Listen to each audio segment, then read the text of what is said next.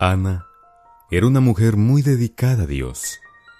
Todos los días apartaba gran parte de su tiempo para estar en su compañía. Sin duda, ese era el fruto de tanto amor que Dios había sembrado en el corazón de Ana. Un día recibió una carta a la puerta de su casa.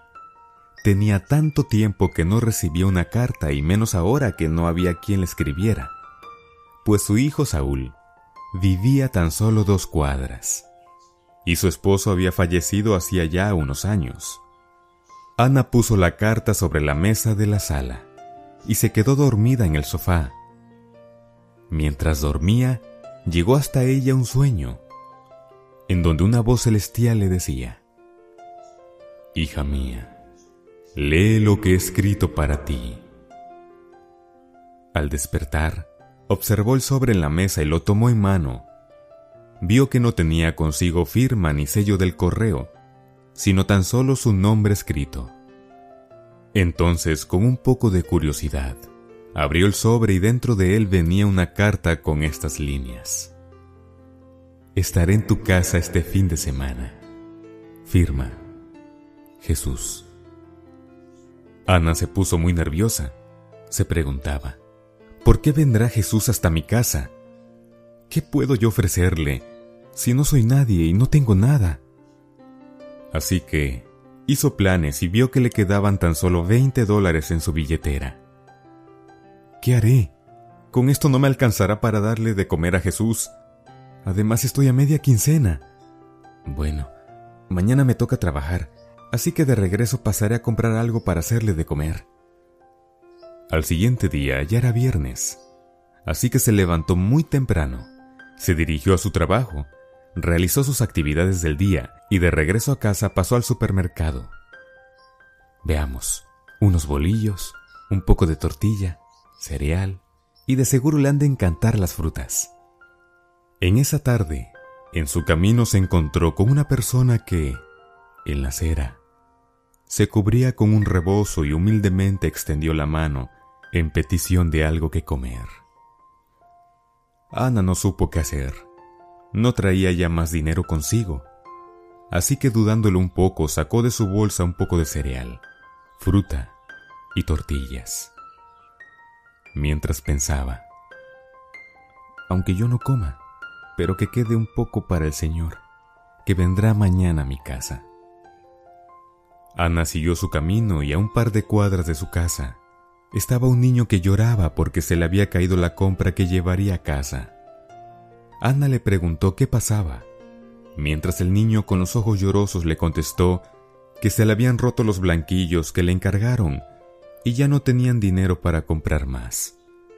Ana sintió una gran tristeza y le dio los que ella había comprado.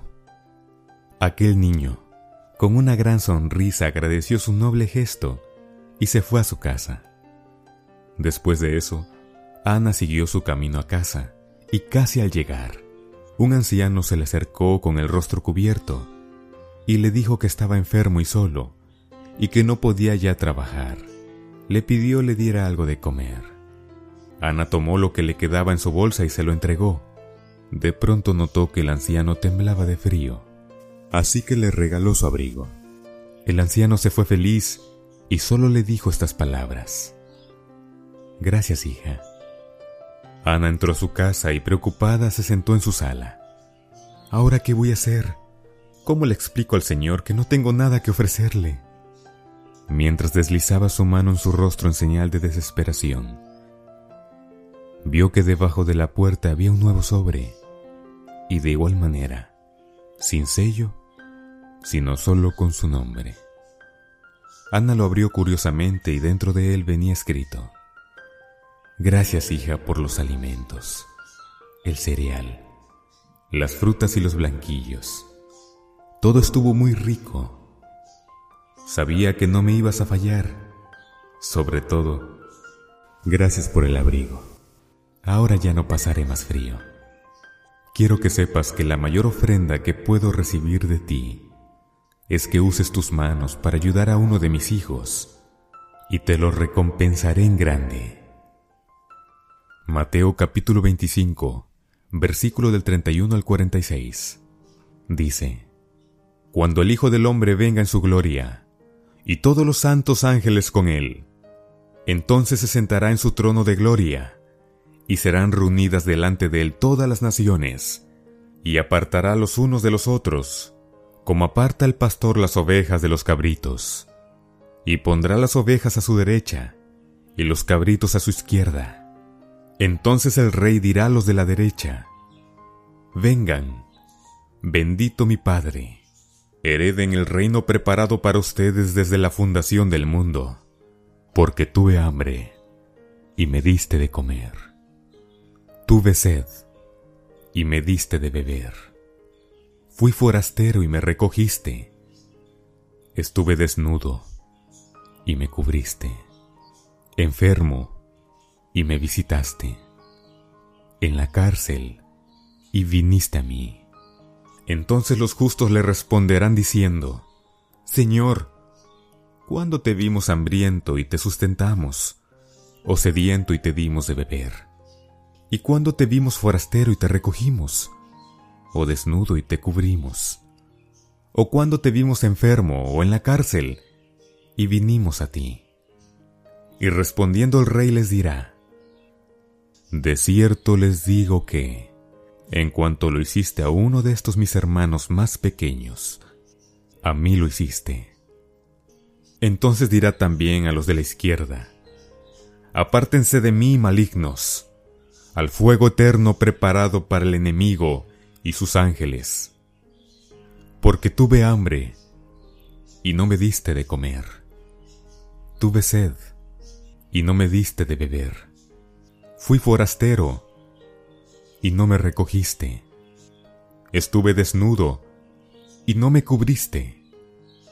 Enfermo y en la cárcel y no me visitaste.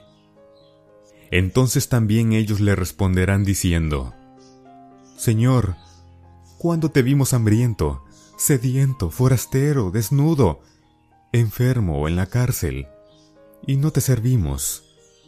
Entonces le responderá diciendo, de cierto les digo que, en cuanto no lo hicieron a uno de estos más pequeños, a mí tampoco lo han hecho.